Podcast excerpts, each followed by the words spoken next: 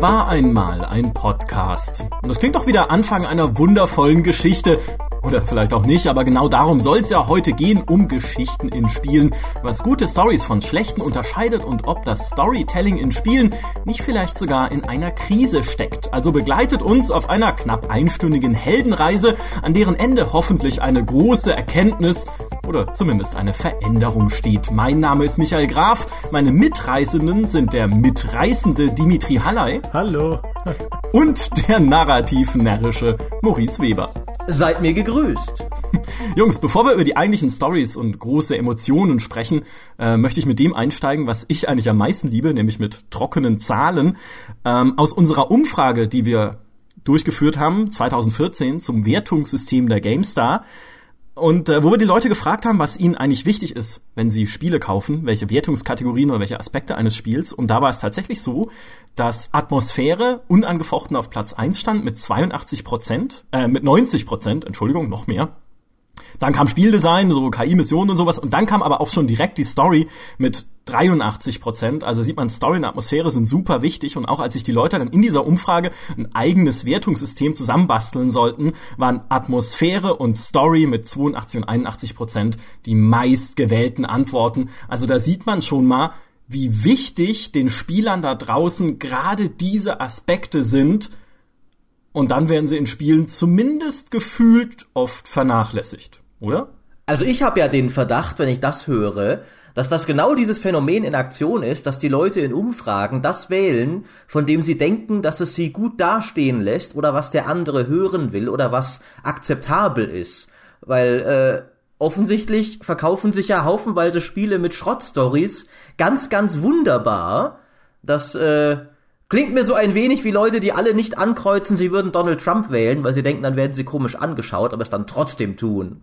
Aber vielleicht liegt es im nächsten Schritt auch einfach daran, dass äh, Story nicht gleich Story ist und vielleicht vielen Leuten schon Dinge reichen, die uns nicht reichen, wo wir sagen, um Gottes Willen, das könnt ihr uns doch nicht als Story anbieten. Denn irgendwo da draußen gibt es mindestens einen Menschen, der die Dialoge von Ghost Recon Wildlands toll findet, da bin ich mir sicher.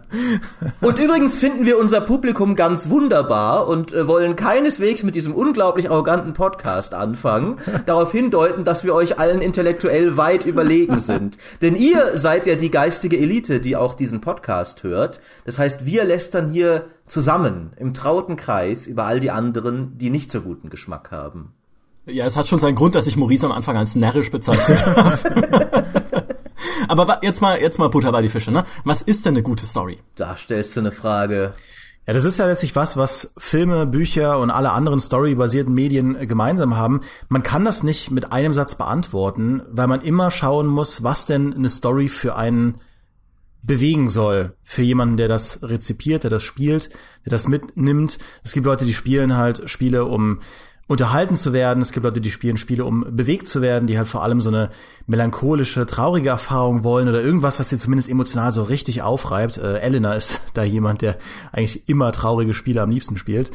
Dann gibt es die Leute, die vor allem im Spielbereich jetzt eine, eine, sich selbst zum Ausdruck bringen wollen, die äh, möglichst viel Freiheit in der Spielwelt wollen, um ihre eigene Geschichte zu erzählen. Und ja, dann gibt's Leute, die wollen auch einfach was, was sozialkritisch ist, was in irgendeiner Form ein Statement setzt. Es gibt ja auch viele Indie-Spiele, die, die beispielsweise politische Zustände hinterfragen und das ist eben ein riesiges, weites Feld, bei dem man eben auf einer Einzelbasis schauen muss, ob die Story das erreicht, was die Autoren wollen, was die Spieler wollen und ob da letztlich ein Kommunikationsprozess zwischen beiden stattfindet, der gelingt. Ich habe schon häufiger in letzter Zeit mit dir darüber geredet, Demi. Dein Problem ist ja, dass es sehr oft dir nicht gelingt in letzter Zeit, also in deinen Augen. Du bist ja sehr unzufrieden damit, wie Spielestories in den letzten Jahren sich entwickelt haben. Ja, ich bin äh, ein riesiger Storytelling-Fan. Ich habe ja auch im Studium meinen Schwerpunkt auf äh, Erzähltheorie und Erzählforschung und äh, Narratologie und so weiter gesetzt. Also das ist was, es gibt, glaube ich, nichts im ganzen Medienbereich, was mich so fasziniert wie Storytelling. Was lustig ist, weil man auch darüber diskutieren kann, ob eh nicht alles Storytelling ist.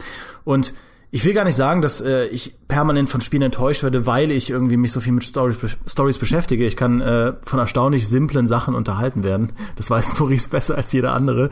ähm, aber es ist tatsächlich so, dass die Erwartungen, die ich an unser Medium habe, in dem Zustand, in dem es jetzt ist, oder sagen wir mal auf der Evolutionsstufe, auf der es jetzt ist, die werden einfach viel zu selten erreicht. Also gerade im AAA-Bereich, ähm, wenn ich dann sowas sowas lese, wie das Ubisoft in zukünftigen Stories, in ihren Open-World-Stories, das äh, geskriptete Storytelling zurückfahren will und stattdessen lieber die Spieler in so eine Open World wirft, wo sie sich ihre eigenen Sachen zusammenbasteln wollen, da denke ich mir einfach, das ist, das ist irgendwie nicht das, was ich gerne hätte als Richtung, als Stoßrichtung von Videospielen. ist klar, dass es Vielfalt gibt, gern.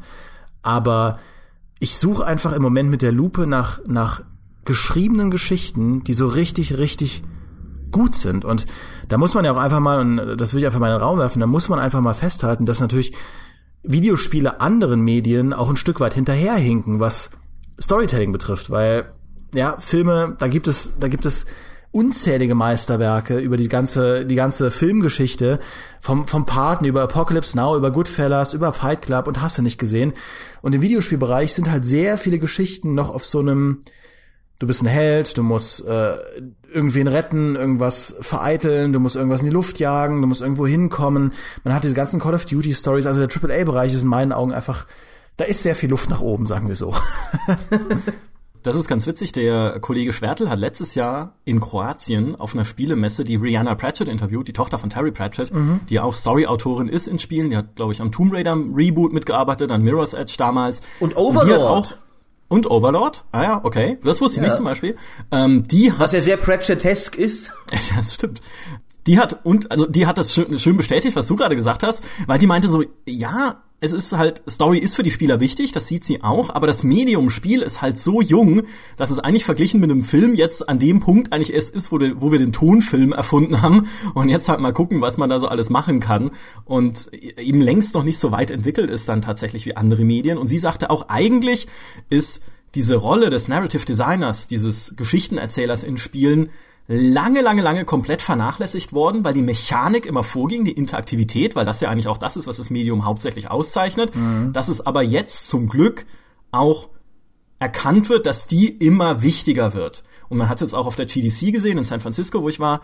Es gibt einen eigenen Vortrag, ein eigenes Vortragsprogramm für dieses Narrative Design und wie man gute Geschichten erzählt. Also es gibt durchaus Interesse daran, weil, glaube ich, auch viele Entwickler inzwischen erkannt haben, dass das ein Aspekt sein kann, eine gute Story, der Spiele verkauft und den Spieler im Endeffekt dann auch wollen. Deswegen glaube ich auch, dass die Leute, die die Umfrage ausgefüllt haben, am Ende schon irgendwie wissen, was sie wollen, nämlich eine gute Geschichte erzählt zu bekommen, die sie auch fesselt und motiviert, weil das ist ja eigentlich, finde ich, die Rolle einer Geschichte.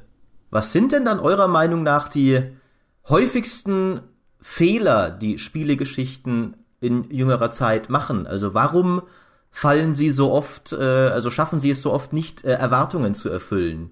Für mich ist zum Beispiel ein wichtiges Kriterium, dass die Story zu dem Typ Spiel passen muss, das, das du spielmechanisch hast. Und das ist oft überhaupt nicht der Fall. Und da will ich jetzt, das ist jetzt ein Beispiel, das eigentlich eine tolle Story hat, nämlich The Witcher 3. Aber die Story dieser Jagd unter Zeitdruck, deine Ziehtochter zu finden, ist völliger Quatsch, im Kontext eines Open-World-Spiels, in dem du alle Zeit der Welt hast, jede dumme Nebenquest zu machen, weil es überhaupt nicht rüberkommt, dass du gerade nach jemandem suchst, der akut in Lebensgefahr ist, wenn du dich ständig in die Büsche schlagst, schlägst, um irgendeinem Farmer dabei zu helfen, irgendein dummes Monster zu erledigen. Und ich denke, das ist passiert durchaus recht oft, dass Spiele nicht, es nicht schaffen, eine Story zu erzählen, die tatsächlich wirklich gut zu ihren Spielmechaniken passt. Ja, und ich meine, da kann ich an, an dem anknüpfen, was ich eben gesagt habe. Also ich will hier einfach mal ähm, einschränkend sagen, wenn ich so rede von wegen ne, Spiele müssen sich als Medium weiterentwickeln und wir brauchen bessere Geschichten und ich vergleiche das mit Meisterwerken aus dem Filmbereich.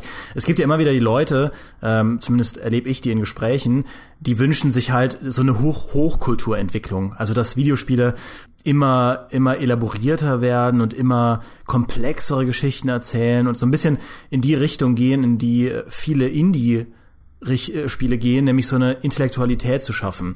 Und das ist überhaupt nicht das, was ich sagen will. Also ich will nicht behaupten, wir brauchen im intellektuellen Sinne niveauvollere Geschichten, sondern was mich am häufigsten stört oder was in meinen Augen der größte Fehler ist, viel zu oft überraschen Spiele-Stories einfach nicht mehr, sondern sie sind in meinen Augen aus Versatzstücken zusammengesetzt, die so vorhersehbar sind und bei denen du dir, du halt permanent als Spieler merkst, was das Spiel gerade versucht, mit dir zu machen. Also Call of Duty oder nehmen wir Titanfall 2 als Beispiel. Ja, Titanfall 2, ich finde die, finde die Geschichte nicht schlecht. Äh, ich mag vor allem die Beziehung zwischen, äh, zwischen dem Helden, dem äh, Cooper und seinem, seinem, seinem Roboter äh, Titan. Das ist ganz nett gemacht, ist halt nicht revolutionär, aber ist nett. Aber der Anfang ist halt einfach nicht gut, weil ich finde, du wirst, das, das Lustige ist, Johannes hat äh, den Anfang gespielt auf der Gamescom, glaube ich, war das. Und er meinte zu mir, ähm, hat mir so ein paar Begriffe äh, gegeben. Er meinte so, ja, Dimi, da ist man, man ist am Anfang so ein kleiner Grunt und ähm, man wird da von so einem äh, Piloten angeleitet, der halt voll der gute Titan-Pilot ist und so. Und dann stürzt man auf einem Planeten ab und jetzt erzähl die Geschichte weiter. Und ich habe halt gesagt, ja, wahrscheinlich wird es so sein, dass man halt eine, in einem Tutorial eine Beziehung zu dem Typen aufbaut und er ist halt so der weise Veteran und so und er erzählt dir von diesen Fähigkeiten, die die Piloten haben und dann stürzt dir ab und du bist halt ein totaler Rookie, der davon träumt, auch so ein Pilot zu sein, äh, der da fancy an den Wänden entlangläuft und dann stirbt aber dein Mentor und du musst dann diesen Titan übernehmen und wächst halt in diese Rolle rein und äh, weil du natürlich als Spieler auch keine Ahnung von diesem Titanfall-Universum hast, bist du halt in dem Moment absolut auf einer Linie mit dem Cooper, der auch keine Ahnung von seiner neuen Rolle hat. Und da meinte Johannes, ja, exakt das passiert. Und das ist das, was mich an Game Story Design so stört. Es ist so furchtbar vorhersehbar in vielen Fällen. Ähm, beim neuen Ghost Recon ist es auch so. Diese Dialoge, die triefen einfach vor, ja, diese Drogenbosse, die bringen auch Kinder um. Und die bringen auch Frauen um. Und die bringen Kinder von Frauen um und deren Mütter und äh, Omas und Priester und die bringen auch Sanitäter um, ja. Nur und, und jeder Dialog ist halt einfach darauf ausgelegt, die ganzen Gangster, die ich da umbringe, auf die böse Seite zu stellen. Und ich merke das als Spieler. Und das geht mir auf den Keks. Hier ist halt dieses Zurückfallen in bekannte oder bewährte Erzählmuster. Ja, ja, die sind halt böse und ich erzähle dir jetzt, dass sie böse sind und das reicht dann schon. Also einerseits so eindimensionale Feindbilder. Wir hatten ja auch schon mal den berühmten Kerl mit Augenklappe und schwarzer, schwarzen Klamotten, der irgendwie am Anfang vorgestellt wird und dann überraschenderweise später der Bösewicht ist. und du hast halt wirklich das Gefühl, naja, man hat irgendwie gesehen, es gibt halt Dinge, die funktionieren schon und ähm, die bauen man dann halt ein, weil man muss ja irgendwie einen Twist haben, auch dass irgendwie dein bester Freund vom Anfang dich entweder verrät oder stirbt. Wer hätte das gedacht, ja? Ähm, und äh, ja, dann kümmern wir uns um die Mechanik, weil die ist dann eh das Wichtige. Ein weiterer Punkt, der mich sehr oft frustriert hat in letzter Zeit, selbst bei Spielen, deren Story ich sonst eigentlich mochte, war, dass sie es sehr oft nicht schaffen, zu einem schönen Ende zu kommen. Entweder reißt das Ende vorher ein, einfach sehr abrupt die Story ab und du hast das Gefühl, da ging ihnen irgendwie das Budget aus oder sowas. Tyranny ist zum Beispiel ein Beispiel dafür.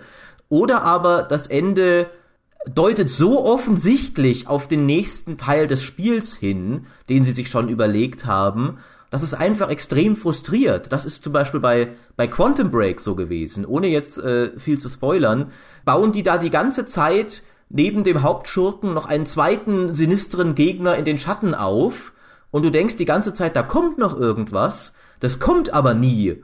Und das ist und ganz am Ende ist sogar mal noch mal kriegst du noch mal eine Nachricht von dem, wo der noch mal ein bisschen was über sich enthüllt, aber es führt nie zu irgendwas. Und es ist so offensichtlich, dass das der Schurke des zweiten Teils werden soll. Und das kann ich immer überhaupt nicht nachvollziehen, weil der Cliffhanger für mich funktioniert in einer Fernsehserie wie Lost, wo du dann äh, das die nächste Folge in der Woche schon schauen kannst im Fernsehen und bis dahin einfach mordsmäßig gespannt bist, aber der funktioniert nicht wenn das nächste Spiel dann in drei Jahren rauskommt und vielleicht auch gar nicht, wenn das erste Spiel kein Erfolg ist, das ist doch kein guter Weg, mich dann noch zu überzeugen, dass ich dann noch denke, oh, ich weiß noch damals, ich will unbedingt jetzt wissen, wie das weitergeht. Viel besser ist es doch, wenn mir das Spiel mit einem tollen Abschluss in Erinnerung bleibt, dass meine letzten Gedanken daran einfach etwas Positives sind. Das verleitet mich doch dann viel eher, drei Jahre später, eine Fortsetzung zu kaufen, als so ein blöder Cliffhanger am Ende. Da will ich einfach mal zynisch spekulieren in den Raum werfen, dass es auch daran liegt, dass der Anfang, glaube ich, häufig das ist, was am meisten Augenmerk bekommt beim Storytelling. Ähm, also, oder umgekehrt, ich finde, was du sagst, Maurice, also ich glaube, an einem Ende merkt man halt am deutlichsten, ob dieses ganze Skript auf ein Ziel hingearbeitet hat oder nicht. Mhm. Und ähm, ich glaube halt, viele Spieleanfänge Das ist ja nun mal einfach so. Die sind wichtig. Die sind, die sind wichtiger, weil da ziehst du die Leute rein. Gerade in der heutigen Zeit, wo es so ein Überangebot gibt, musst du die Leute möglichst in ein Spiel reinziehen und am Ball halten. Das ist ja sogar was, was wir als äh, Journalisten kennen. Das ja, weil stimmt. Die Leute, der erste weil Satz. die Leute immer, ja, die Leute lesen immer weniger und wenn dein erster Absatz, der muss knallen, damit die Leute einen Test lesen, ja, weil sie statt halt direkt aufs Fazit zu, zu klicken oder auf die Wertung oder nur das Testvideo zu schauen.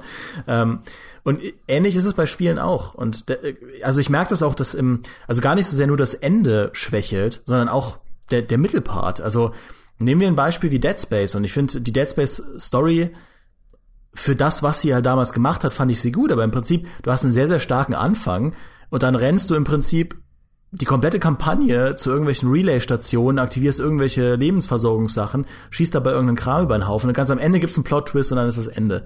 Also, wenn du den Plot von Dead Space tatsächlich mal auf, auf, aufs Papier schreiben würdest, der hängt halt in der Mitte echt wie so eine Hängematte runter ähm, und findet am Ende auch nicht mehr so wirklich hoch. Und das ist was, was ich ja bei ganz vielen Spielen feststelle, dass der Anfang richtig stark ist, auch bei Open-World-Spielen.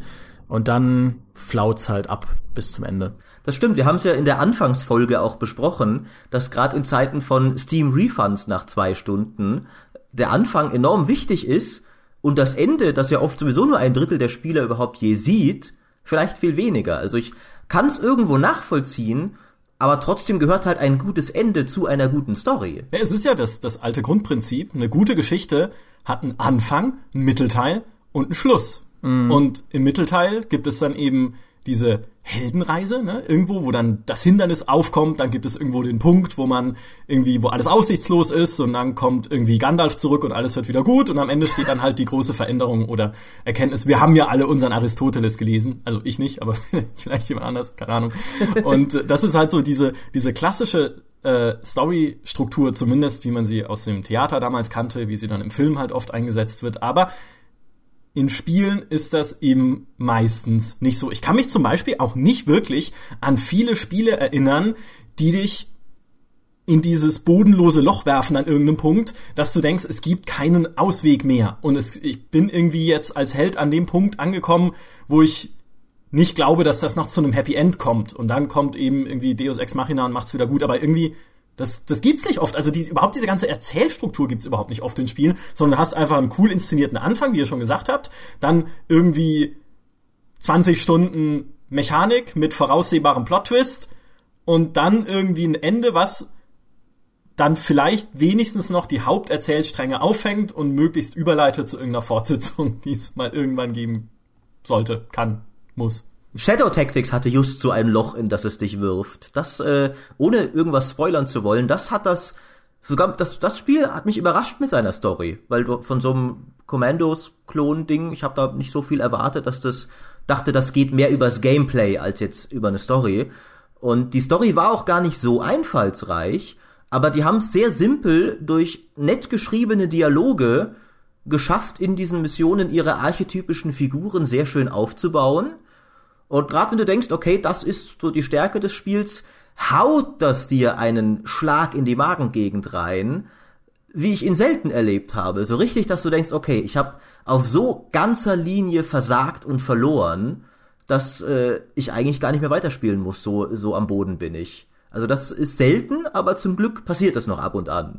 Das ist interessant, weil ich glaube, das hängt auch sehr mit der Diskrepanz zwischen Gameplay und der tatsächlichen Story zusammen. Weil ich glaube, es ist sehr schwierig, dieses Gefühl von totaler Ohnmacht zu vermitteln und gleichzeitig dem Spieler dieses Gefühl von Autonomie, du bist im Prinzip dieses Spiel, dieser Spielcharakter und hast Fertigkeiten beizubehalten. Assassin's Creed ist da so ein schönes Beispiel. Ja, du, du, du, dir wird halt immer wieder durch die Story suggeriert, ähm, dass du halt richtig in der Bredouille bist. Es gibt irgendwie in Assassin's Creed 3 sogar eine Stelle, wo du hingerichtet werden sollst. Und als Spieler denke ich mir dann so, ja, also wenn ihr wolltet, könntet ihr einfach diese ganze Stadt, also nehmt, gebt mir 200 Wachen, ich werde nicht sterben. Ja, wenn ich Glück habe, werde ich wahrscheinlich noch nicht mal getroffen, weil dieses Kampfsystem so simpel ist und ich so übermächtig bin, dass ihr mich wahrscheinlich nicht kleinkriegen werdet.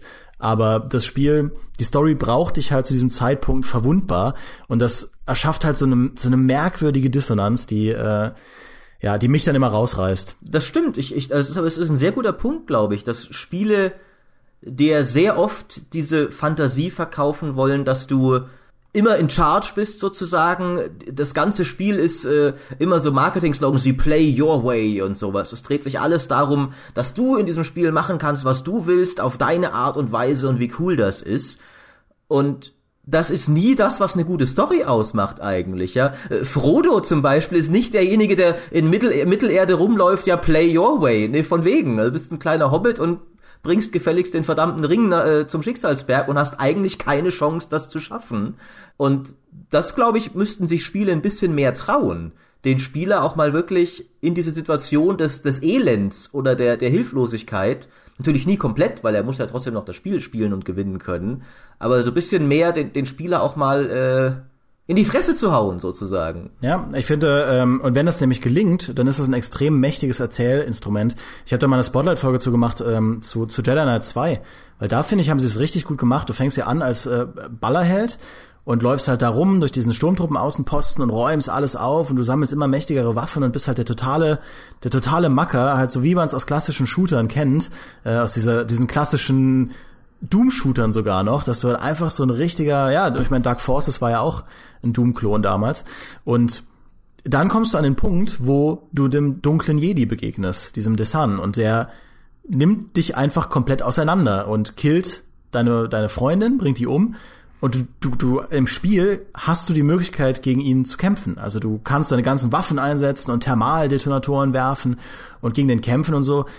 Du kannst ihn halt nicht besiegen, weil er dich total fertig macht und du wirst völlig gedemütigt. Das ist natürlich ähm, jetzt vom, vom Game Design äh, relativ simpel gemacht, weil der Typ einfach diese Spielmechanik des Lichtschwertbeherrschens schon hat, die du noch nicht hast. Und deswegen macht er dich halt rund. Er hat halt die Macht. Aber du bist in dem Moment, in dem du verlierst, so motiviert, diesem Sack halt eins zurückzugeben. Und darauf basiert ja eigentlich der komplette Rest der Kampagne. Dann kriegst du dein Lichtschwert und machst dein, dein mühsames Lichtschwerttraining und musst dich da im Prinzip aus den Slums von Nar hochkämpfen, um irgendwann als Jedi zurückzukehren und dem Kerl halt das zu geben, was er verdient. Und das war was, was ich einfach aus Storytelling-Perspektive fantastisch fand, weil du genau, dich genauso ohnmächtig gefühlt hast, wie Kalkatan im Skript war. Ja, und das war für mich der Inbegriff von Showing, not telling. Dir wird nicht gesagt, Kalkatan ist halt gerade richtig äh, am Ende, sondern du als Spieler bist am Ende, weil Kalkatan auch am Ende ist. Und das finde ich klasse. Ja, absolut. Und äh, ich muss mir auch selber widersprechen, weil es gibt, auch ich habe in letzter Zeit ein Spiel erlebt, das mir in die Magengrube gehauen hat, nämlich Life is Strange. Das bringen wir auch immer wieder schön als Beispiel für gute Stories, aber es stimmt halt auch wirklich am, An am Anfang vielleicht nicht so sehr, ja, da ist es noch relativ, in der ersten Episode ist es halt noch relativ konventionell, aber das Ende von Episode drei ist halt ein Schlag an eine beliebige Körperstelle. Ja, es ist halt wirklich was, ich will nicht spoilern, was da passiert, aber es spielt alles so zusammen, dass du denkst, großer Gott, was habe ich getan? Ja, in dem Moment. Die Musik passt, was um dich herum in der Spielwelt passiert, passt und was mit Charakteren, die dir ans Herz gewachsen sind, passiert, das passt halt in dem Moment auch. Also, es ist alles eine Magnitude von Schrecklichkeit, dass ich tatsächlich in dem Moment davor saß und fast geheult habe, weil ich mir dachte, boah, nicht unbedingt, weil jetzt um das Spiel mir so nahe geht, sondern ey, das ist mal was, was ich im echten Leben jetzt nicht unbedingt erleben möchte und wie wäre es denn, wenn das wirklich so wäre? Und das finde ich ist so für mich auch immer der, ähm, der Hook, den eine gute Story haben muss, sind einfach Charaktere, die mir was bedeuten, die ich vielleicht auf, aufs echte Leben irgendwie übersetzen kann mit Menschen, die mir in Wirklichkeit was bedeuten und bei denen ich dann auch einfach wissen möchte, was mit ihnen passiert und mit ihnen leide und mich mit ihnen freue. Das stimmt, das ist ja auch eine Weisheit, die jeder Buchautor kennt, dass eine Story mit ihren Figuren steht oder fällt. Was ich dabei an Spielen ganz interessant finde, ist, dass es in diesem Medium oft nicht die Hauptfigur sein muss, die so toll und tief und ausgearbeitet ist. Weil die Hauptfigur ist ja oft der Spieler selbst. Mit der muss ich mich nicht unbedingt identifizieren, weil zur Hälfte bin's ja ich. Zum Beispiel äh, Half-Life 2, die Story fand ja niemand toll, weil man sich so unglaublich mit Gordon Freeman identifiziert hat, sondern weil du dann äh, Alex großartig fandest, zum Beispiel. Äh, und in, in vielen Rollenspielen erstellst du dir auch einen mehr oder weniger blanken Avatar, der die Tiefe hast, die du ihm zudenkst und nicht unbedingt die, die ihm die Autoren geben und es die, die äh, umgebenden Charaktere sind, mit denen du interagierst, die großartig sein müssen, was ganz, ganz anders ist als in, in einem Buch zum Beispiel, wo der Protagonist natürlich die allerwichtigste Figur von allen ist, weil er derjenige ist, aus dessen Sicht alles beschrieben wird. Und ich glaube, das ist was, womit gerade Mainstream-Spiele richtig zu kämpfen haben. Weil, wie du schon sagst, in äh, Büchern und Filmen sind die Protagonisten die Dreh- und Angelpunkte von der Story. Und äh, in Spielen ist das zwar eigentlich auch so, aber natürlich musst du durch dieses spezielle Identifikationsverhältnis zum Spieler gewährleisten, dass man auch diese Figur spielen will. Und ich glaube, gerade in Mainstream-Spielen, die eine unheimlich gigantische Menge an Menschen erreichen wollen, muss man da einfach einen gemeinsamen Nenner finden, der dann für sehr viele Leute mit speziellen Ansprüchen vergleichsweise lahm ausfällt. Ich bin zum Beispiel jemand, ich habe Watch Dogs nicht durchgespielt, aber was ich so höre von Aiden Pierce, ist er so das perfekte Beispiel dafür, wie man sowas nicht macht. Weil er in, in so einem spannenden Setting, in diesem ganzen Hacker-Setting und ich weiß nicht was, ich, wie gesagt, ich habe es nicht gespielt, Micha weiß da mehr als ich, muss er wohl so ziemlich die langweiligste Variante von einem Hacker sein, die man sich vorstellen kann. Ja. ja, der Typ ist schlimm, der Typ ist einfach schlimm, das ist, das ist einfach eine Figur, die ich nicht spielen möchte, weil er halt so ein platter Rächer-Typ ist, aber ohne wirklich großes Profil. Aber Gott sei Dank sind die Charaktere von Watch Dogs 2 ja noch schlimmer, diese Script-Kiddies. ja. Da, da macht's dann auch nicht mehr so viel. Ich finde halt, was Maurice sagt, ist schon nicht ganz verkehrt. Der Held selber muss nicht mal so super ausgefeilt sein. Wenn er es ist, ist es gut, so wie in The Witcher 3 oder halt der ganzen Witcher-Serie. Ich finde halt, Geralt ist ein unglaublich cooler Charakter. Gibt genauso andere Leute, auch äh, Kollegen, die sagen, boah, mit dem Typen kann ich überhaupt nichts anfangen. Der gefällt ja, den, den Haller jetzt zum Beispiel, just in diesem Podcast. So, genau, also das, das ist halt die eine Schiene. Ähm, aber da finde ich tatsächlich, das muss nicht unbedingt sein. Was ausgearbeitet sein muss, finde ich, sind andere Charaktere die mir begegnen und die mir was bedeuten sollen. Es ist ja auch immer wieder diese komische erzählerische Unbeholfenheit, gerade in AAA-Spielen, wenn es darum geht, dass ich eine Familie habe. Gerade aktuell bestes Beispiel Mass Effect Andromeda. Du hast am Anfang noch ein Geschwisterteil und einen Vater, mit dem was passiert, was dramatisch ist. Mit diesem Geschwisterteil passiert was, was dramatisch ist. Und es ist halt das ist mir völlig egal, weil sich das Spiel nicht die Zeit nimmt, diese Charaktere in einer Art und Weise einzuführen, dass sie mir dann hinterher was bedeuten und ich sage, ähm, ja, das sind irgendwie Menschen, die mir in dem Spiel am Herzen liegen und jetzt weine ich halt mit denen, wenn sie ihnen irgendwie nicht so gut gehen. Es ist mir halt wurscht. Das fand ich vor allem großartig, weil wir ja noch vor ein paar Wochen in unserer Anfangsfolge drüber sprachen, wie Dragon Age 2 exakt diesen Fehler gemacht hat, dass es dir die Familie gibt, die dir, die dir Schnurz ist. Und dann spiele ich Andromeda und musste mir einfach so an die Stirn klatschen, weil es genau das gleiche wieder macht. Und das Interessante daran finde ich ist, dass die ganze Folgestory darunter leidet, weil ja die Geschichte des Vaters, auch jetzt ohne hier viel zu spoilern, wird immer weiter wichtig sein. Die, die ist ein wichtiger Faden, die sich durch die Hauptstory zieht. Und nachdem er dir aber von Anfang an Schnurz ist, bei mir war es sogar so, in der ersten Szene, wo du ihn triffst, ist mir nur durch den Untertitel aufgefallen, dass das überhaupt mein Vater sein soll, weil da dann steht Ryder Senior Doppelpunkt äh, sagt jetzt Folgendes. ähm, äh, ich weiß, wie gesagt, da, da, ich, da, da mag sein, dass ich was verpasst habe, wo mir das gesagt wird, aber ich wusste es in der ersten Szene nicht und später alle, oh, du hast da ja deinem Vater widersprochen, das war ja schon, ne? Und ich so, ach, hab ich, ach ja, stimmt, okay. Und und die ganze Story leidet darunter, weil es mir überhaupt nicht, weil es mir Schnurz ist, seine tieferen Geheimnisse zu ergründen, weil er mir, ich habe dann immer auch in, in Dialogen, äh, ja, mein Vater und ich stehen uns nicht nahe äh, genommen, weil wir uns halt einfach nicht nahe standen. Das Spiel hat mir nicht die Möglichkeit dazu gegeben. Und mit einer halben Stunde mehr Zeit am Anfang, einfach ein, zwei Szenen mehr mit diesem Vater wo ein, ein Bund zwischen euch äh, ge geschmiedet wird, wäre die ganze Folgestory so viel besser gewesen. Ja, aber da sagt ihr was Wahres. Dieses, ähm, dass Spiele sich leisten können, einen stummen Hauptcharakter einzuführen, der per Definition keinen Charakter hat. Klar, natürlich dadurch, durch das, was man tut, definiert man auch immer ein Stück weit seine Persönlichkeit. Aber umso wichtiger ist eben dieses Verhältnis zu anderen Figuren. Und das muss gar nicht mal sowas sein, dass du bestimmte Charakterbeziehungen schreibst, sondern nehmen wir mal ein GTA 3. Ja, in GTA 3, da bist du ja auch dieser Claude Speed, der den Mund nicht aufbekommt. Und der, also GTA 3 hat jetzt kein Geflecht aus äh, Beziehungen, wo du sagst, ach, ich habe einen Bruder und äh, mich treibt durch die Story, dass ich den nicht verlieren darf, sondern du triffst einfach in diesem ähm, satirischen Liberty City eine riesige Anzahl von völlig schrägen Figuren, die auf ihre Art und Weise komplett genial geschrieben sind. Und das ist das, was dich durch die Story trägt. Du willst einfach wissen, was als nächstes passiert, wer dir als nächstes begegnet, was mit diesen komischen Vögeln passiert. Und das ist auch eine Art, seine Geschichte zu, zu erzählen. Also ich stimme euch zu, dass es halt völlig vermiestes, vermurkstes Game Design ist, wenn du auf der einen Seite so ein Avatar hast und dann auch noch Nebencharaktere und Familienmitglieder, die dir, die dir am Popo vorbeigehen.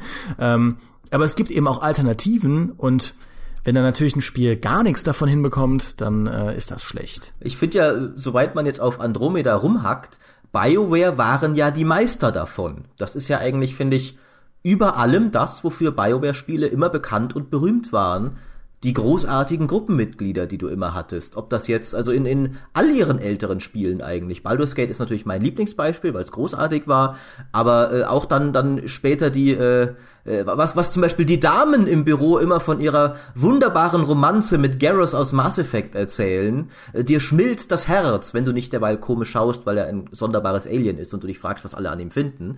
Aber äh, das, also das hat BioWare in seiner Blütezeit großartig hingekriegt. Ähm, heutzutage meiner Meinung nach nicht mehr ganz so gut. Das ist ein, vielleicht auch ein eigenes Thema für sich. Aber die haben das, finde ich, wunderbar gezeigt, wie diese Bindung zu Charakteren ein Spiel auch denkwürdig machen kann. Was ich mich heute noch an die ganzen Dialoge mit Minsk erinnere und wie witzig die waren damals, das ist das bleibt dir im Gedächtnis bei einem Spiel. Und da haben wir ja auch wieder das, was ich vorhin schon meinte, was halt bei einer guten Story so klassisch wichtig ist diese Veränderung, die du auch miterlebst bei anderen Charakteren und auch in den BioWare-Spielen. Wenn ich überlege in Mass Effect 2, wie ich aus diesem Haufen Freaks, den ich mir da einsammle in der ganzen Galaxis, irgendwie mit Morden, dem plappernden Wissenschaftler und irgendwie Jack, dieser Psychotante, die irgendwie völlig hinüber ist und so weiter, wie ich aus diesem Haufen dann eine Truppe forme, die am Ende in diesem fantastischen Endkampf dann auch noch zusammenarbeitet und halt zeigt, dass sie die Galaxis retten kann. Und ich stehe da wie der stolze Papa und denke mir, all das habe ich mit denen geschafft. Ja, ich habe die dazu gemacht, aber ohne die hätte ich es auch nicht geschafft. Also wir sind alle eine Familie dann geworden. Ich übertreibe es jetzt vielleicht auch ein bisschen, mag sein, dass der eine oder andere es nicht so gefühlt hat, aber für mich war das zumindest in Mass Effect 2 so. Ähm, und natürlich damals auch in den Baldur's Gates und gerade diese diese Veränderung dann zu sehen, wo ein Charakter am Anfang stand und wo er am Ende steht und sie auf dem Weg dahin zu begleiten, finde ich, ist halt auch ein super also es zieht dich halt so unglaublich gut in so eine Geschichte rein. Und für mich auch ein gutes Beispiel dafür ist To the Moon, weil To the Moon ähm, ist ja so ein Indie-Adventure mit dem RPG-Maker gemacht, hat auch fantastische Atmosphäre, mhm. darf man nie so verwechseln, macht viel mit Musik, aber die Helden von To the Moon sind Idioten, weil das sind halt zwei Ärzte, die so eine Erinnerungsmaschine gebaut haben für einen alten Mann, der sich an seine Vergangenheit nochmal erinnern möchte, der im Sterben liegt. Und die zwei haben halt Dialoge aus der Hölle, weil die sich immer irgendwelche dummen Witze an den Kopf werfen und irgendwie immer gegenseitig so hin und her sticheln. Ist auch ganz witzig, aber echt, die zwei sind halt wirklich nicht toll. Aber es ist auch egal, weil die Geschichte von diesem alten Mann und seiner Frau so toll ist. Und da erlebst du halt Veränderungen dann rückwärts sozusagen, weil du halt immer mehr aufdeckst, wie die Beziehung zwischen den beiden war und was da eigentlich dahinter steckt und was die Geheimnisse sind und dann tatsächlich auch, wie traurig diese Geschichte eigentlich ist. Und das ist auch so ein Spiel, das ich deshalb nie vergessen werde. Ja, zu dem, was du eingangs gesagt hast, ich finde, gerade bei, bei Rollenspielen ist es ja so, dass in dem Moment die Story und die Spielmechanik Hand in Hand gehen, weil das dieses Besserwerden und als Familie zusammenwachsen nichts anderes ist ja diese Rollenspielmechanik, dieses ganze Aufleveln, neue Ausrüstung zusammenkriegen und irgendwelche Persönlichkeitsattribute verbessern. Das ist ja im Prinzip eine spielmechanische Umsetzung von einer charakterlichen Reife und einer körperlichen Reife und einer generellen Fähigkeitsreife. Und ich glaube, deswegen ist das, ist das besonders bei Rollenspielen so motivierend, wenn das hinhaut, dass du wirklich so an dieser Persönlichkeit von, von der Figur hängst dass du an dem persönlichen Konflikt einer Figur hängst und natürlich auch spielerisch an dem persönlichen Konflikt der Figur hängst, weil ihr zusammen tatsächlich auf mehreren Ebenen besser werdet. Finde ich auf jeden Fall auch. Also das, da passen dann Mechanik und Story einfach sehr gut ineinander und es ist ein guter Weg, eine Bindung äh, zu schmieden. Was ich als nächstes mal besprechen wollte, weil Micha auch vorhin schon äh, Life is Strange angesprochen hat, ein großartiges Spiel, das ja eins dieser modernen Adventures ist, in denen eigentlich die komplette Spielmechanik dahinter zurücktritt, dass du ab und an mal äh, oder ständig äh, wichtige Entscheidungen triffst. Wie steht ihr denn dazu zu dieser Entscheidungsfreiheit in Spielen? Das ist ja heutzutage oft auch der moderne Trend, ein modernes Buzzword, immer neben der Open World eigentlich, dass du alles ständig entscheiden kannst, artet aber auch gern mal in Illusion aus, dass das Spiel dir mehr vorgaukelt, als äh, am Ende drin ist. Bestes Beispiel ist ja der, der Aufruhr über das Ende von Mass Effect 3, wo viele am Ende das Gefühl hatten, über drei Spiele habe ich so viel entschieden und jetzt läuft es doch alles nur darauf aus, welche Farbe ich hier wähle. Da waren dann viele sehr unzufrieden. Also ich finde, dass äh, an einigen Stellen diese Entscheidungsfreiheit als Buzzword überbewertet wird. Aber ich bin da auch, ich habe da auch eine spezielle Meinung. Ich habe letztens äh, das Batman Telltale nochmal gespielt äh, und ja, das, also ich ziehe einfach keine besondere Gratifikation daraus, dass man da jetzt wählen kann, ob man den einen rettet oder den anderen rettet, zumal wenn ich im Nachhinein erfahre, dass dass beide beide Entscheidungen mehr oder weniger in die gleiche Schiene münzen. Also ich habe kein Problem mit Entscheidungen, solange sie dem Skript nicht schaden. Und das ist was, was oft passieren kann. Ob man das jetzt als klassisches äh, äh, Branch-Design hat, wie bei einem Adventure, dass es verschiedene Abzweigungen gibt ab einem gewissen Entscheidungspunkt, oder du nimmst ein nonlineares Story-Design in Open-World-Spielen oder so. Wenn das, das Skript dem Skript schadet, dann finde ich das schwierig. Und das Risiko ist immer da, weil wenn du dir ein, ein Open-World-Spiel anguckst, meinetwegen ein Gothic oder ein, ein Risen oder so, das ist ja von, also wenn man diese Story auffällt, wie sie konzipiert wird auf so einer, in so einer, in so einem Notepad oder in, in, einer, in einer Übersicht, das ist ja wie so eine Zwiebel. Also, beziehungsweise keine Zwiebel, sondern also eine 2D-Zwiebel. Ich bin ganz schlecht daran, sowas zu verbildlichen. Du hast halt so, ein, du hast halt so einen Flaschenhals, so einen Storypunkt, meinetwegen den Anfang, und von dem fächern sich halt diverse Möglichkeiten auf, wie du als Spieler diese Story weiterleben kannst. Das ist ähm, genau das, was du auch gesagt hast, Maurice, mit The Witcher 3, dass du halt alle Zeit der Welt hast, diese ganze Welt da abzugrasen und so. Und dann irgendwann kommst du wieder an einen nächsten Flaschenhals, wo es dann mit dieser Main Story um Siri oder wie auch immer die ganzen Frauen da heißen in Witcher, ja. Du bist ein dann, grässlicher Banause. Wo, wo es dann weitergeht. Und das ist verflucht schwierig, sowas gut hinzubekommen. Und ich finde auch in Adventures, wenn es sehr, sehr viele Entscheidungen gibt, ist es verflucht schwierig, nicht den Fehler zu machen, dass die Charaktere auf dieser Entscheidungslinie, die du triffst, auf einmal inkonsistent werden oder Dinge tun, die nicht funktionieren. Äh, der, der Rider bei Mass Effect Andromeda ist ein gutes Beispiel, weil der eigentlich immer die gleiche Persönlichkeit hat.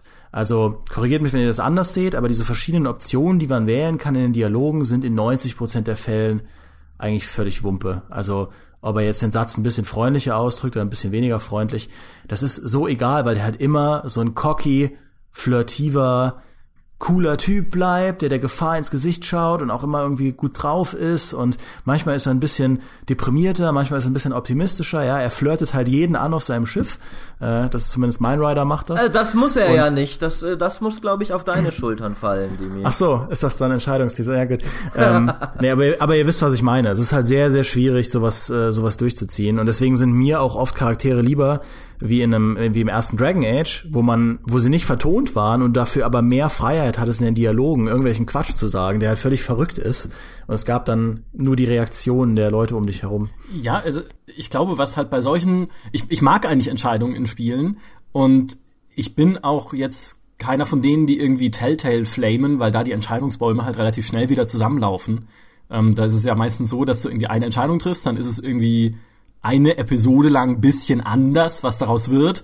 Und äh, dann ist doch wieder alles an einem am selben Punkt und ab da geht's dann halt wieder weiter. Bei Mass Effect war das auch nicht groß anders und jetzt bei diesen mehr oder weniger Grauzonen-Entscheidungen jetzt in Andromeda ist es noch noch viel mehr mehr so. In Dragon Age Inquisition war es ja auch schon so. Äh, aber was ich sagen will ist, für mich ist eine Entscheidung, selbst wenn sie keine langfristige Konsequenz hat, trotzdem immer einprägsam, wenn sie zumindest kurzfristig eine einen Impact hat, sozusagen. Ob das jetzt irgendwie eine emotionale Sache ist oder aufs Spiel selber oder mich an einen ganz anderen Ort führt, den ich sonst nicht gesehen hätte, wie es in The Witcher 2 ist, wo man ja zwei komplett unterschiedliche Orte besuchen kann im zweiten Akt, je nachdem, welche Entscheidungen man vorher getroffen hat.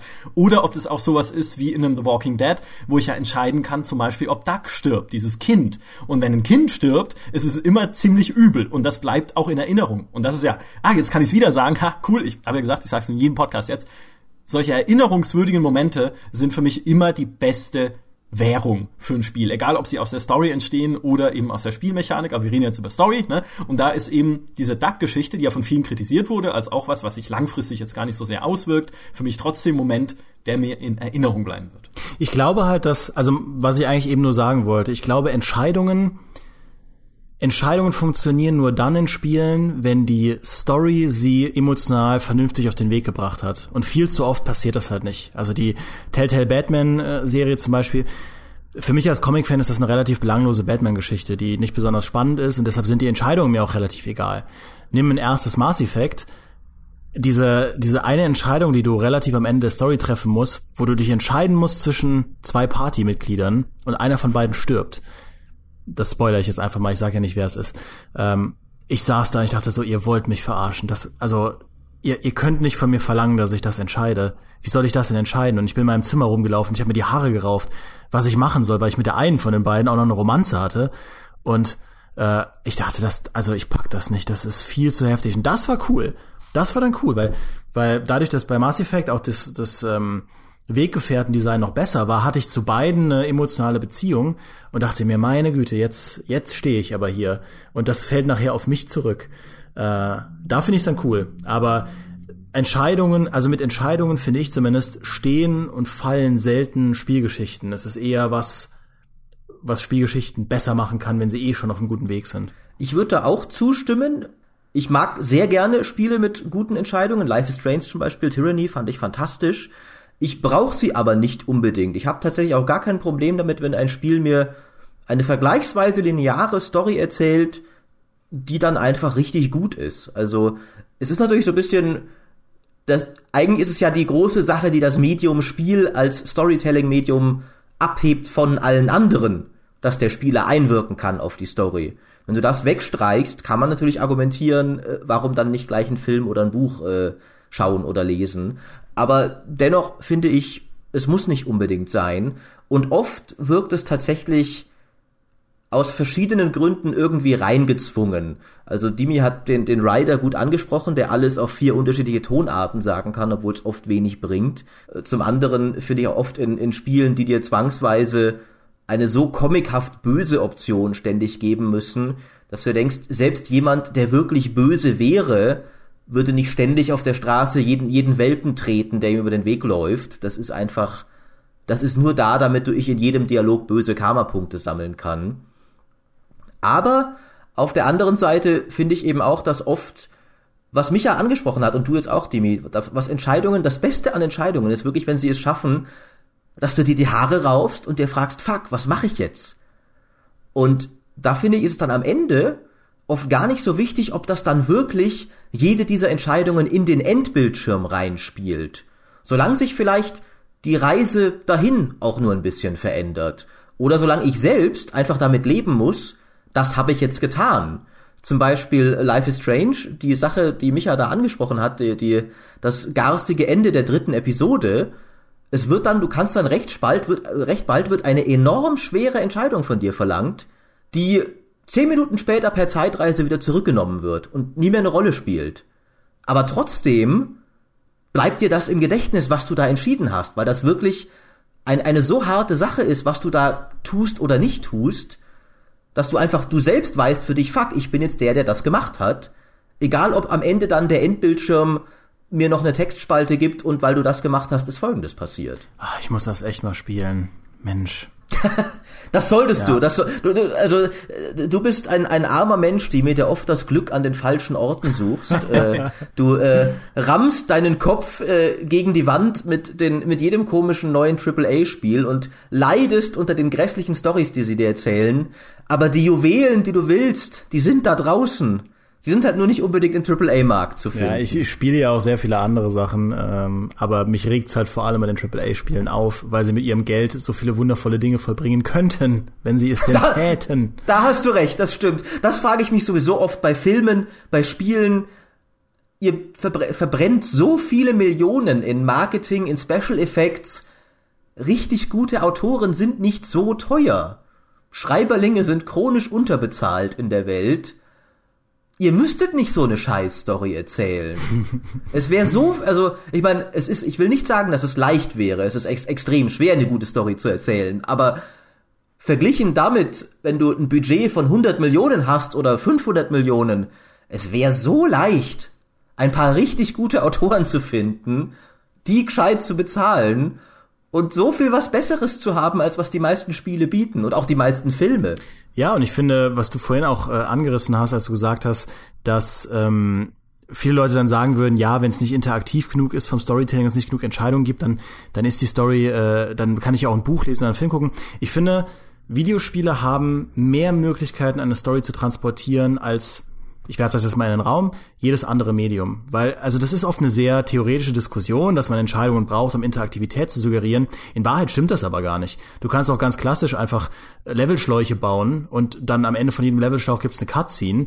Und solange das, meinetwegen das Shooter-Gameplay gut funktioniert und diese Cutscenes fantastisch sind, wird am Ende trotzdem jeder sagen, boah, das war eine total coole Story. Stimmt. Ja, nehmen wir in Spec Ops, ja, das ist spielerisch total belanglos, äh, mehr oder weniger und es hat aber am Ende deiner Levelschläuche Cutscenes, die dir die Kinder darunter klappen lassen. Auch da gibt es Leute, die sagen, ja, Spec Ops leidet darunter, dass es keine Entscheidungen gibt, aber ich bin der Meinung, selbst in seiner Linearität ist es immer noch ein unheimlich gut erzähltes Spiel, auf eine unheimlich gute Art und Weise, die auch auf eine schöne Art und Weise mit, äh, mit Spiele-Klischees äh, spielt. Und wir haben das ja auch schon am Anfang angerissen. Es gibt so viele Arten, Spielestories zu vermitteln. Du kannst ein Dark Souls nehmen, das im Prinzip, weiß nicht, insgesamt vielleicht fünf Minuten Cutscenes hat, äh, ein Dark Souls Spiel und trotzdem gibt es Leute, YouTube-Kanäle, die nur darauf basieren, diese Dark Souls Story zu erklären und diese Lore zu erläutern, weil da so viel drinsteckt und äh, da bin ich auch sehr sehr befangen. Diese Lore ist absolut fantastisch. Oder es gibt Spiele wie die Sims oder Minecraft, die es komplett den Spielern überlassen, in ihrer Welt irgendwelche Stories zu erzählen. Es gibt äh, es gibt Spiele, die halt dadurch, dass du als Spieler diese Perspektive hast von ich bin da drin, meinetwegen in Vanishing of Ethan Carter, die halt komplett mit dem, mit deinen Sinnen Schabernack treiben, die dir irgendwas zu sehen geben, was gar nicht da ist, die dir irgendwas ähm, mit dir irgendwelche Personen geben, die nicht existieren oder dich Sachen nochmal spielen lassen oder dich halt bewusst irgendwie frustrieren, damit du die richtige emotionale Lage hast. Ähm, oder nehmen wir einen Bioshock, ja, das ja auch mit seinen Plot-Twists das auf eine sehr interessante Art und Weise macht. Also diese Vielfalt. Ich kann mir vorstellen, dass das frustrierend ist für Autoren, die da irgendwie ein tolles Ding. Also es ist nicht leicht, ich stimme dir dazu, aber gleichzeitig ist diese Vielfalt auch halt da und toll und kann genutzt werden. Ja, das ist absolut richtig. Ich meine, wir haben auch vorhin viel über Charaktere gesprochen. Aber eigentlich braucht's auch nicht mal Charaktere in einem Spiel, um irgendwie eine gute Geschichte zu erzählen, wie man halt am Modern Warfare gesehen hat zum Beispiel. Was halt am Anfang einen super Hook schafft mit dieser Hinrichtung, dieses Staatschefs, die du da miterlebst, der ja nicht mal irgendwie vorgestellt wird als Charakter, nicht mal dieses Land wird überhaupt vorgestellt, in dem das spielt. Es wird überhaupt nicht erklärt, wer diese Rebellen sind, aber es ist einfach, du bist sofort mittendrin, weil du das eben durch seine Augen miterlebst, also auch Erzählperspektive kann da viel ausmachen, auch wenn du überhaupt nicht groß erklärt kriegst, was da eigentlich passiert. Und weil es eben, da haben wir noch eins, ich widerspreche mir jetzt ständig in diesem Podcast, weil es dir halt später auch unglaublich eins in die Magengrube haut. Und ja, das ist jetzt ein kleiner Spoiler mit der Atombombenszene. Beim Angriff auf Bagdad ist es, glaube ich, wo du am Anfang in dieser Shock and Awe Mission wie äh, die Walküren einreitest in Bagdad mit Helikoptern und Panzern und wir überrennen die jetzt, weil wir sind ja die US-Armee. Und dann explodiert eine Atombombe und alle sterben. Und du stehst da also stirbst auch, ja, dann liegst also eher ab einem gewissen Punkt und sagst halt, was zur Hölle ist da gerade passiert? Und auch das ist was, was in Spielen einfach viel zu selten passiert, nämlich, dass mit so erzählerischen Erwartungen gebrochen wird. Weil von einem Call of Duty, also auch wenn man die Call of Duty Geschichte damals kannte, eben mit den Weltkriegsspielen, die es vorher gab, hätte man sowas nie und nimmer erwartet, dass es sich in so eine hilflose Position wirft, irgendwie wie in dieser Mission. Also das finde ich ist immer, eigentlich müsste man das jedem Story Designer einfach an den Monitor kleben, brich Konventionen. Es ist zwar jetzt auch viel einfacher, als es dann äh, klingt einfacher, als es dann am Ende ist, aber das finde ich ist immer ein Merkmal für eine gute Story. Ja, lustigerweise haben sie ja die, äh, also sie, sie haben diesen diesen Move, dass dein Spielcharakter stirbt in einer in einer ähm, krassen Szene, das haben sie ja dann in den späteren Teilen so oft wieder aufgegriffen, dass es da schon seinen Effekt komplett verloren hat. Also ich glaube, Call of Duty Ghosts fängt ja auch ähnlich wie, wie Modern Warfare genau mit so einer Szene an, dass du irgendwie im, im Weltall unterwegs bist, ähm, auf so einer Forschungsstation und dann wird es überfallen von Terroristen und die bringen dich dann halt um und du stirbst dann im Orbit äh, einen, einen grausamen Tod und alle, die da sind, sterben auch. Und Klar, das ist kein schlechter Spieleanfang. Ich finde, äh, bin auch einer der wenigen, die die Story von Call of Duty Ghosts gar nicht so furchtbar finden für ein Call of Duty. Aber das hat man halt dann zu dem Zeitpunkt schon gesehen. Und dann ist der Effekt weg. Und was halt damals funktioniert hat, was damals beeindruckend war, klappt dann nicht mehr. Und ich finde, da sieht man halt ganz schön, dass, äh, dass eben der Zeitpunkt, zu dem du eine bestimmte Story Idee in den Raum wirfst, auch ganz entscheidend dafür ist, wie sie rezipiert wird. Und äh, ich will nur ganz kurz einwerfen, das ist, ähm, die Stadt wird nie genauer benannt. Also es wird nie als Bagdad bezeichnet, äh, sondern immer nur als äh, eine nahöstliche Stadt in einem nahöstlichen Land. An dieser Stelle will ich vielleicht auch mal noch eine Lanze brechen für die armen Spieleautoren da draußen, die äh, immer wieder versuchen, gute Stories zu erzählen. Das ist nämlich nicht nur verdammt schwer, weil es einfach schwer ist, eine gute Story zu erzählen, sondern weil die oft wirklich einen undankbaren Job haben. Es gibt einen ganz großartigen äh, Artikel auf, auf crack.com, wo sie verschiedene Spieleautoren interviewen, unter anderem welche von Spec Ops The Line äh, und auch noch andere Interviews, äh, unter welchen Bedingungen teilweise Spieleautoren arbeiten müssen. Zum Beispiel als Rihanna Pratchett bei Mirror's Edge an Bord kam, da stand das Spiel schon, die Mechanik stand, dieses Design dieser weißen Stadt und Faith war die Hauptfigur, weil das eine Concept Art äh, war, die den Leuten gefallen hat. Und das stand alles schon, aber keiner hatte eine Idee, was das Setting und die Story eigentlich waren. Und sie musste dann eine Story und ein, und ein Szenario schreiben, drumherum über ein Spiel, das eigentlich bereits existiert hat. Und das ist natürlich eine scheiß Aufgabe eigentlich. Also da hat man sich nicht zuerst überlegt, was wäre eine coole Story und was ist ein cooles Setting und dann bauen wir das Spiel darum, sondern es war umgekehrt. Die Story musste um das Spiel gebaut werden. Und ein, ein anderes Beispiel, das in einem Interview genannt wurde, ist zum Beispiel Assassin's Creed Brotherhood. Da hatte das Marketing schon entschieden, dass das Spiel Assassin's Creed Brotherhood heißen würde bevor man irgendwas anderes entschieden hatte über das Spiel. Und dann musste die Story natürlich irgendwie darum gehen, dass es eine Bruderschaft gibt in dem Spiel. Weil es ist ja im Titel. Und der klingt cool fürs Marketing. Also brauchen wir das jetzt halt. Ja, das ist, das ist definitiv so. Also ich, ähm, als Herdesjäger nochmal, ich habe ja lange mit dem, mit dem Storywriter von Enderal zusammen gewohnt. Das war eine sehr kreative WG. Und was glaubst du, warum Enderer so eine tolle Story hat? Ja, weil das, der Nico, der, der äh, war ein Student, der neben dem Studium alle Zeit der Welt hatte, die geistmögliche Story zu schreiben, die er aus seinem Kopf ziehen kann. Und der hat sehr viel Zeit darauf verwandt, auch ähm, Stories zu lesen und sich weiterzubilden und auch mit Spielestories zu beschäftigen. Aber vor allem hat er halt alle Freiheit der Welt gehabt, das zu erzählen, was er erzählen will. Und das Ende, äh, das Ergebnis war am Ende nach außen hin fantastisch, ja. Und da, da die, die Bedingungen, unter denen Stories entstehen, sind so maßgeblich dafür, in welcher Form sie umgesetzt werden können. Äh, du brauchst nur irgendwie machen Fantasy-Spiel und dir sagt dein dein PR-Mensch oder dir sagt dein PR-Board oder dein, dein, dein Publisher-Board, äh, sagt dir, nee, wir brauchen da auf jeden Fall Drachen, Elfen, Zwerge und sonst was. Ja, und in dem Moment kannst du dir schon deine Idee von einem absolut kreativen Fantasy-Universum, das alle äh, Genre-Konventionen bricht, kannst du dir schon mal sonst wohin stecken. Ja, das ist, das ist nun mal der Lauf der Dinge bei solchen Projekten, an denen äh, teils hunderte von Menschen beteiligt sind, dass man da eingeschränkt wird. Und ja, dann, dann äh, kommt dann am Ende nichts Tolles bei raus. Ja, Bedingungen ist ein sehr gutes Stichwort, weil was auch unter anderem die Spec Ops Autoren erzählt haben, ist, dass es deutlich schwieriger geworden ist, seitdem Spiele technisch immer aufwendiger geworden sind. Weil zum Beispiel in dem Baldur's Gate damals, wenn du hinterher gemerkt hast, eine Szene funktioniert nicht so toll, wir müssen die, wir müssen die ändern, dann schreibst du halt ein paar Textzeilen um. Heute hast du vielleicht schon eine extrem aufwendige Cutscene realisiert, die deutlich schwerer hinterher noch zu ändern ist. Und äh, ein wunderbares Beispiel, wie trotzdem aber manchmal tolle Sachen daraus entstehen können, aber trotzdem die Bedingungen irgendwie doof sind, ist wie das Spec Ops, das neulich ange ihr neulich schon angesprochen habt. Da werde ich jetzt einiges spoilern daraus, das geht oh. nicht anders, äh, ohne das äh, zu erklären. Ich piep's raus.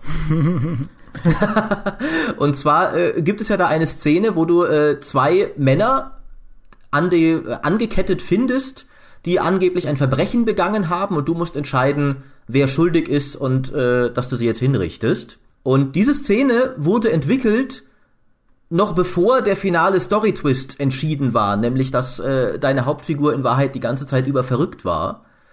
Und später ist ihnen dann aufgefallen, die Szene ergibt überhaupt keinen Sinn mehr, so wie sie da passiert. Selbst der, der Sprecher, der Nolan North, hat beim Einsprechen gesagt, ihr werdet es noch irgendwie beheben, oder? Das, das funktioniert so nicht. Aber die, der Chef hat gesagt, die Szene ist geil und wir haben sie jetzt schon gemacht, wir müssen sie drinnen lassen. Und dann haben sie hinterher noch eingefügt, dass die Szene die ganze Zeit eine Halluzination war. Nur um das äh, zu übertünchen, dass sie, wie sie in echt passiert ist, nicht mehr gepasst hätte in die Story. Und hinterher war das für viele ein großartiger Twist. in Spec Ops, aber das war nie so geplant und das war aus reiner Not geboren und auch die äh, die Endsequenz von Spec Ops, wo die wo die ganze also wo alles aufgelöst wird und und die die die wahre Sache ähm, äh, also enthüllt wird, was wirklich vor sich ging, die konnten sie nicht mehr machen, weil sie kein Budget mehr hatten. Und dann hat der Autor sie zum weiten Teil aus bereits bestehenden Cutscenes zusammengeschnitten. Der hat das, äh, sie haben ihm über ein Wochenende äh, die, das, ihr ganzes Material geschickt und er hat es bei sich zu Hause aus Motion Capture für andere Szenen mit anderen Blickwinkeln zusammengestöpselt, weil er unbedingt diese Szene drin haben wollte, aber sie einfach nicht mehr aus Budget an, an neuen Szenen zu machen gewesen wäre. Das finde ich ist äh, ein wunderbares Beispiel, weil Spec Ops gilt ja durchaus ein Spiel mit einer also mit einer sehr schlagkräftigen Story vielen Leuten. Aber was da hinter den Kulissen vorgegangen ist, wie das entstanden ist und was für eine Qual das war, das illustriert, finde ich, sehr gut, wie schwierig das wahrscheinlich oft ist. Ja, ich würde sowieso mal gerne äh, sehen, also auch bei vielen Stories, die heute als Meisterwerke gelten, wie viele peinliche Pannen da in den, hinter den Kulissen eigentlich passiert sind und wie viele, wie viele Dinge einfach nur das Ergebnis von Zufall waren äh, und dann am Ende absolut genial in die Geschichte eingegangen sind. Ich meine, das, das, das eine widerspricht dem anderen ja nicht. Ja, so ist es nun mal in einem Kreativbereich. Viele Dinge passieren auch einfach durch, durch Impulse, irgendwelche Inspirationen, irgendwelche chaotischen Zusammenfälle. Stimmt. Ist ja auch was, ist ja auch schön. Also es gab einen lustigen Vortrag dazu auf der ähm, Game Developers Conference gerade, äh, zu einem Indie-Spiel, das heißt Lady Killer in a Bind, ist so ein erotischer, erotischer quasi Visual Novel, Adventure, Roman, Dings, ja, also so ähm, ein Spiel, das Preise gewonnen hat für seine Erzählweise tatsächlich, weil die nämlich ein Dialogsystem eingebaut haben,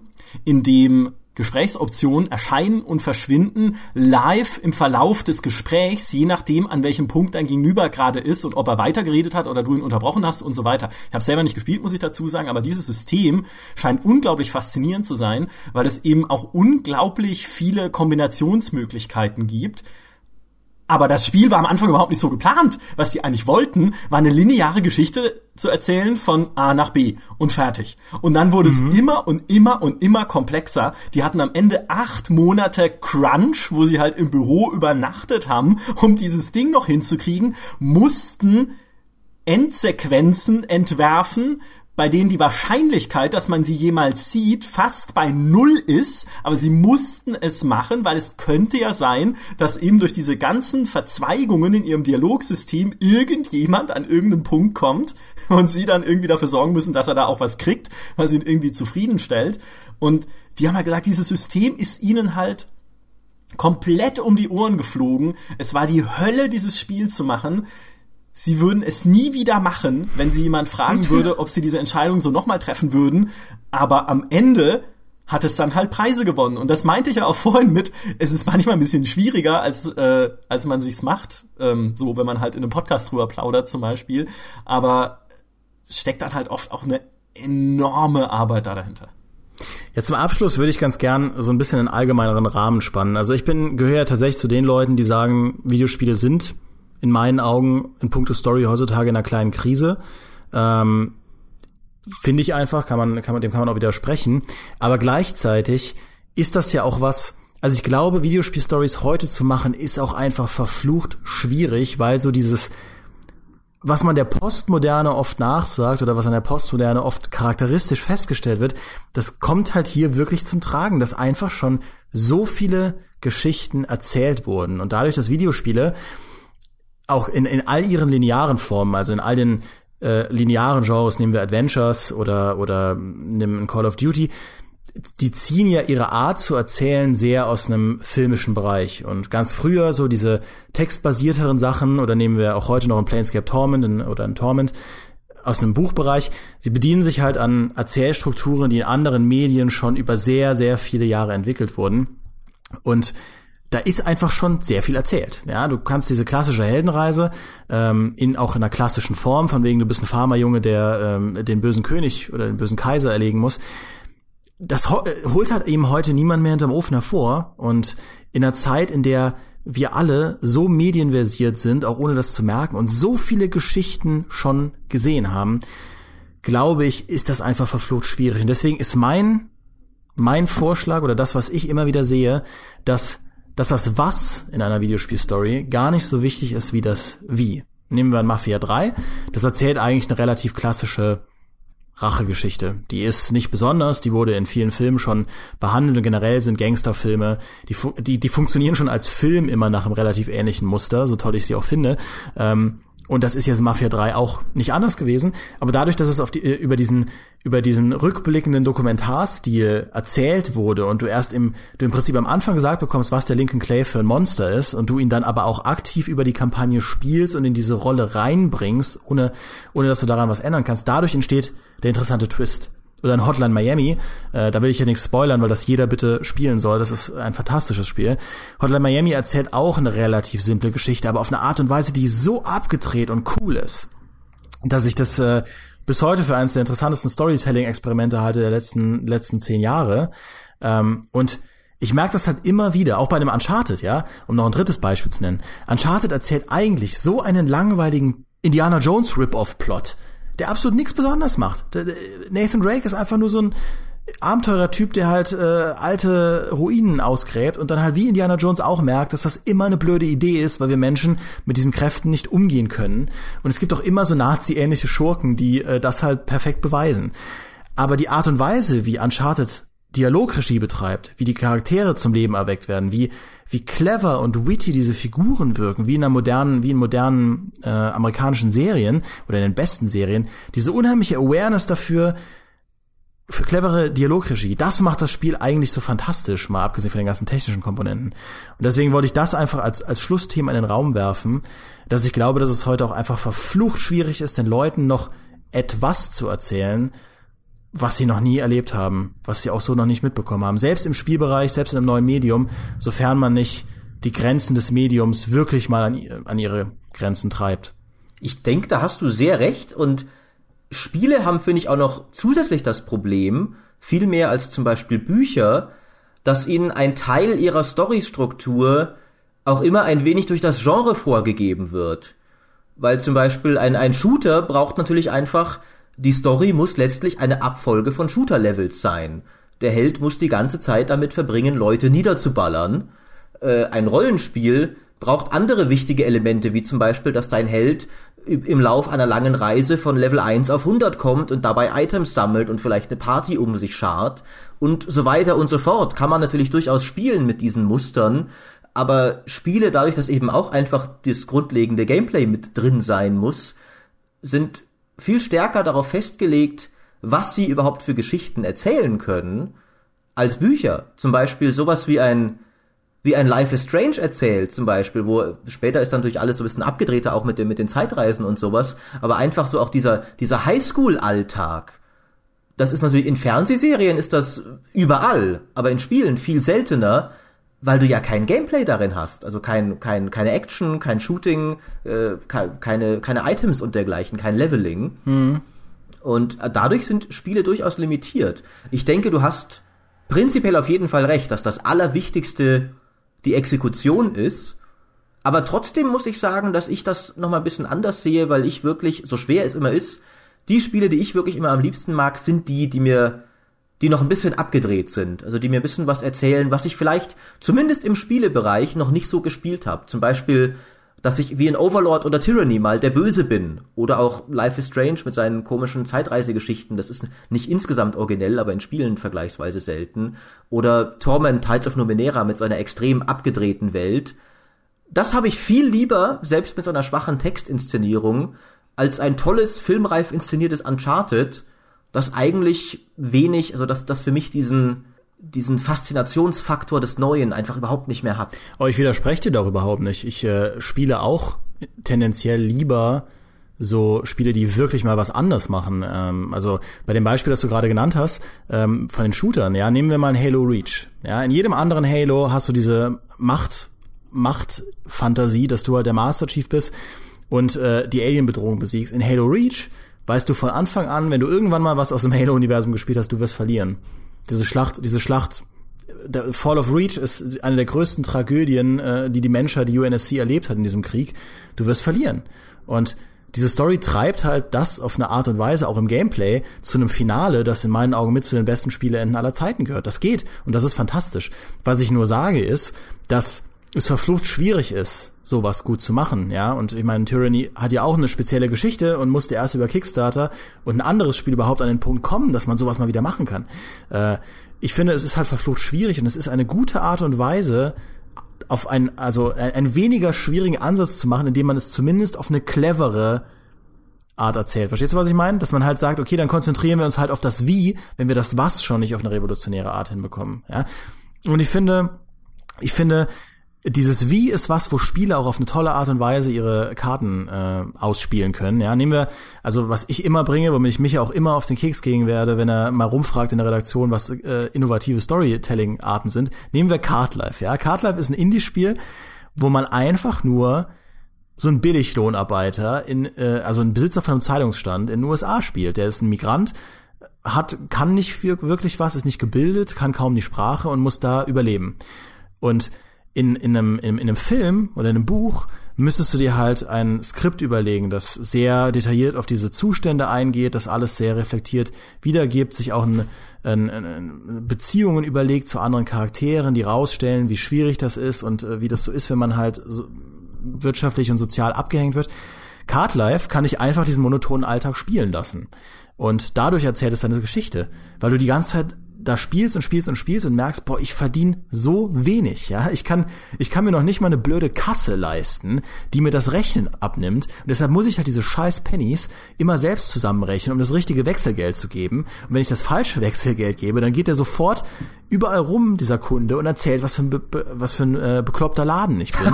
und ich bin dann, ich bin dann so sauer auf den, ja. Und dann kommt immer diese blöde Kommission vorbei und will von mir die Papiere sehen und will, dass ich das alles irgendwie mit rechten Dingen mache. Und ich habe doch kein Geld und draußen, daheim verhungert meine Katze und ich bin schon in so einem blöden Motel und dann ist man auch noch Raucher und muss sich dauernd Kippen kaufen. Und durch reine Spielmechanik erzählt es einen Plot, der an sich relativ, relativ uninnovativ ist, auf eine Art und Weise, die das Ganze zu einem unglaublich spannenden Story-Experiment macht. Und das ist eigentlich das, was ich meine. Dann, wenn ihr schon nicht ähm, die, die Kapazitäten habt oder die Zeit, ein Skript zu machen, das wirklich mal was anderes macht, dann überlegt euch, wie ihr das Medium ausnutzen könnt, um es auf eine richtig coole Art und Weise zu machen, die noch nicht da war. Ja, absolut. Und da ist ja im Prinzip der große Fluch der Spiele-Story, ist ja auch der große Segen der Spiele-Story im Interaktivität. Nicht nur in Bezug auf Entscheidungen, das haben wir schon diskutiert, ne, muss nicht unbedingt sein, aber eben in Bezug auf Erzählweisen und was für mich da auch immer, oder was für mich da halt ein Spiel war, was es super gemacht hat in letzter Zeit, war Event Zero, was ja eigentlich ein Spiel ist, in dem du auf einer Raumstation gefangen bist und dich über einen Textparser mit einem Computer unterhältst, der damit kokettiert, dass er dich jederzeit umbringen könnte, wenn er wollte. Aber vielleicht möchte er jetzt gerade nicht, aber vielleicht möchte er auch, ja, man weiß es gerade nicht. Und dieser Textparser ist nicht mal gut, ja, also das ist halt ein Indie-Game und der Computer versteht nicht alles, was du eintippst und so, also muss schon genau überlegen, was du machst, aber trotzdem, durch diese Erzählweise ist es einfach super witzig und super cool gemacht und echt auch ein Erlebnis, was ich Leuten ans Herz legen kann, weil es einfach so schöner mit Perspektiven spielt und mit, mit, ja, mit der Art, eine Story zu erleben. Und das kann halt tatsächlich das Spiel besser als jedes andere Medium, besser als jedes Buch und besser als jeder Film. So mit Perspektiven rumspielen und mit Mechanik rumspielen, um ja, um seine Story halt irgendwie anders rüberzubringen, als es vielleicht andere Spiele gemacht haben. Und deshalb lieben wir Spiele ja auch mehr als jedes andere Medium. In der Tat. andere Medien. Um da jetzt nicht hinter euch zurückzustehen, will ich natürlich auch noch ein wunderbares Beispiel dafür nennen, dass ich die ganze Zeit schon denken musste, wie Dimi da über seinen Zeitungsbeamten geredet hat, nämlich das großartige Papers, Please. Ah, ja, ja. Dass das ja noch viel weiter treibt. Du bist ein Zollbeamter in einer Diktatur, das, äh, du bist der, das erbärmlichste Würstchen in einem, im erbärmlichsten Land der Welt und führst eine komplett freudlose Existenz, aber das Spiel macht verdammt viel Spaß. Also zum einen ist es äh, entwickelt es tatsächlich äh, du entwickelst diese Erfolgserlebnisse daraus, besonders gut Dokumente zu erkennen und arme Immigranten abzuweisen, was natürlich irgendwo teuflisch ist. Und zum anderen versetzt es dich halt wirklich auf eine Art und Weise, und das ist, da stimme ich euch eben voll zu, das ist eine Sache, die Spiele besser können als jedes andere Medium und die sie aber, finde ich, viel zu selten ausnutzen, es versetzt dich in eine Position rein und lässt sie dich selbst erleben, wie sie ein Film oder ein Buch dir nur beschreiben könnten. Ja, und äh, bei Papers, Please ist ja auch das Geniale, dass es dir wirklich diesen Eichmann-Effekt äh, emotional erlebbar macht. Das, was du gerade, was du gerade skizziert hast, dieses du, du äh, verliebst dich so ein bisschen in deine Tätigkeit und blendest eigentlich irgendwann in diesem Spielspaß aus, dass du gerade Teil von einer absolut diktatorischen, menschenverachtenden Maschinerie bist. Äh, und also deutlicher kann man ja gar nicht äh, diese, dieses Eichmann-Phänomen machen, ähm, wie Menschen unheimlich grausame Dinge tun können, weil sie sich einfach nur darauf konzentrieren, ihren Job gut zu machen. Richtig. Und, und das ist, denke ich, äh, das ist großartig. Das, das kann dir ein, ein Buch immer gut beschreiben, wie das in einer anderen Person vorgeht, in wunderbarer psychologischer Tiefe, aber nur ein Spiel kann dich irgendwann aufhorchen lassen, ganz entsetzt und da sitzen, verdammt, das ist gerade mir passiert. Mhm. Das habe ich gemacht. Das habe ich gedacht. Natürlich immer natürlich gewisse Separation einfach, weil das auf dem Bildschirm stattfindet, aber trotzdem. Und das ist was, was ich mir viel mehr wünschen würde von mehr Spielen, dass sie dich. Äh, das war auch eine Sache zum Beispiel, die ich bei Life is Strange großartig fand. Die tollsten Sachen da waren nicht die Zeitreisemomente oder sowas, sondern wenn, wenn du, wenn du Sachen wie, wie, wie, wie Mobbing und, und mit, mit Vergewaltigung und mit derlei Themen aus dem realen Leben klarkommen musstest, die du nicht selbst erleben willst und vielleicht auch, wenn du Glück hast, nicht erlebt hast in deinem Leben, aber dieses Spiel versetzt dich in die Schuhe von jemandem, der damit klarkommen muss und gibt dir damit ein, ein, ein, ein viel besseres, also zumindest potenziell hat es, hat es viel mehr Möglichkeiten, dich da auch Sachen begreifen zu lassen über dich selbst und die Welt, als wenn es dir nur vorbeschrieben wird. Ja, also den, den Wunsch von dir würde ich komplett unterschreiben, Maurice. Ausnahmsweise. Oh, Ausnahmsweise. Wunderbar. Wir sind uns einig. Das passiert so selten, dass wir, glaube ich, äh, bevor es alles wieder den Bach runtergeht, allmählich zum Schlusswort kommen sollten. Ja, finde ich auch. Wir sind uns nochmal einig. Ach. Schön. Eintracht am Ende eines Podcasts. Großartig. Das war die Veränderung, von der ich am Anfang gesprochen habe, in der Erkenntnis. Wir haben alle gemerkt, dass wir doch einer Meinung sind. und dass Spiele trotzdem ein fantastisches Medium sind und noch viel mehr tun können und werden. So, so bleibt zu hoffen, als sie bis jetzt getan haben, gerade auch wenn es um Storytelling geht. Dieser Podcast kann und wird auch noch viel mehr tun, möchte ich doch hoffen. Hören kann man ihn unter www.gamestar.de slash podcast auf iTunes oder Spotify. Wer den GameStar Podcast mag und vielleicht sogar uns drei, oh Gott, ich will es niemandem vorschreiben, aber es mag ja Leute geben, ich hoffe es mal. Also ich halte unsere Hörer für Männer von und Männer und Frauen von Stil und Geschmack. Hast du vorhin unsere Hörer beleidigt? Ich habe gesagt, Hast du sie vorhin nicht mit Trump-Wählern Nein, ich, ich habe alle anderen beleidigt. Die Welt da draußen, so. die uns nicht hört, auf die können wir pfeifen. Das sind ekelhafte Banausen. Also, also ähm, was, was ich sagen wollte ist, äh, wer Dimitri und mich mag, dem sei, dem sei herzlich eine Mitgliedschaft bei GameStar Plus an die, äh, ans Herz gelegt, um uns ein bisschen zu unterstützen, auch in unserer Arbeit, die wir so machen. Und äh, das war die Geschichte unseres Podcasts. Ich habe es angefangen mit, es war einmal, wir hörten eigentlich ein typisches Märchen auf und sie lebten glücklich bis ans Ende ihrer Tage. Macht's gut, bis zum nächsten Mal. Lebt ebenfalls glücklich. Bis dann. Tschüss. Bis nächste Woche.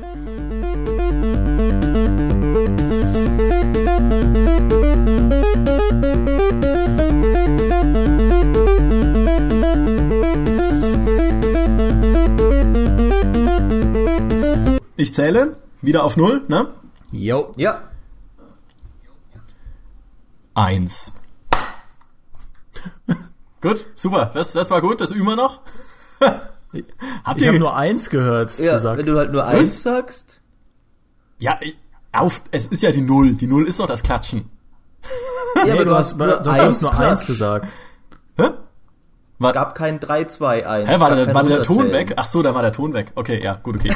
Das ist ja geil. Aber auch so, Meins. so äh, nahtlos, dass man nicht, ja, aber es war, er war so nahtlos weg, dass man nicht gehört hat, dass was gefehlt hat. Ich kann hat. genau also, beweisen, was ich gesagt habe. Ich habe hier meine Aufnahme.